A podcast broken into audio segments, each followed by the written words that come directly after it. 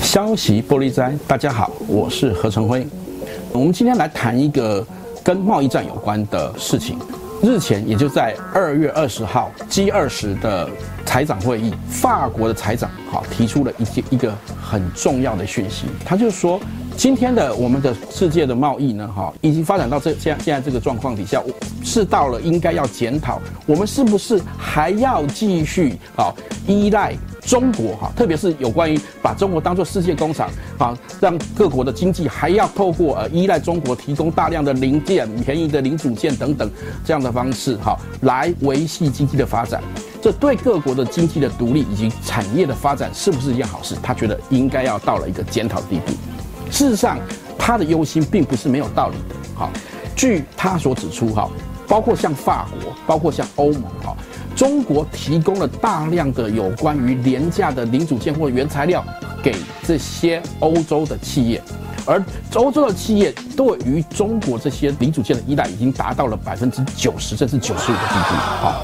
那更不要讲说，像德国的经济也大量的依赖中国，已经到了连他们产业界都非常忧心的地步。产业界已经提出了警语，也也对他们的政府表示忧心，认为这样的依赖已经让德国的经济的健康发展产生了严重的威胁。好，我们都知道前一轮。美中的贸易冲突中，其实很大的部分就是有关于美国的产业链，由于移到中国，中国成为世界工厂之后，使得美国产业链空洞化的问题。那也就是川普在说的，中国偷了美国人的工作机会这样的事情。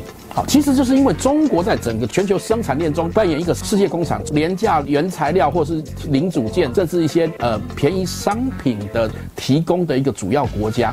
好。那造成了事实上很多国家的产业中失去了零件，或者是说基本产品的制造能力逐步的失去。好，那这样的情形下，变成整个全球经济中产生了呃一个过度倾向中国的情形，使得全球的经济产生一个偏斜的现象。好，那对于一个经济体的发展来讲，这已经产生了不健康的威胁，甚至一个永续发展的威胁。好，那过去。这是美中之间争议，欧洲对于美中之间的贸易冲突呢，保持沉默，但这一次法国的财长开了第一枪，好，是否代表欧洲也开始要转向了呢？好，尤其是我们看到。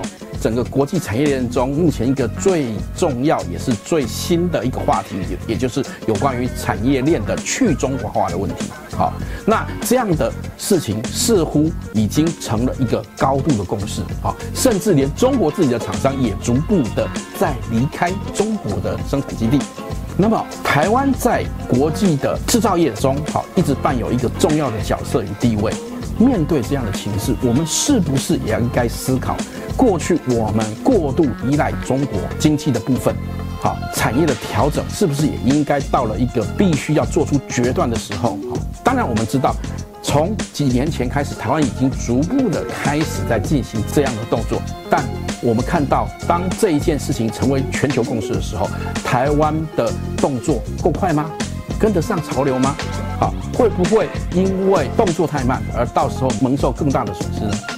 这是我们所有的国人及政府要开始思考的问题。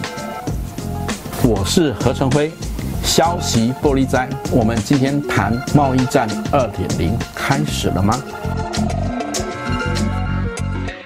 如果喜欢我们的影片，请记得帮我们按赞、分享、订阅、开启小铃铛哦。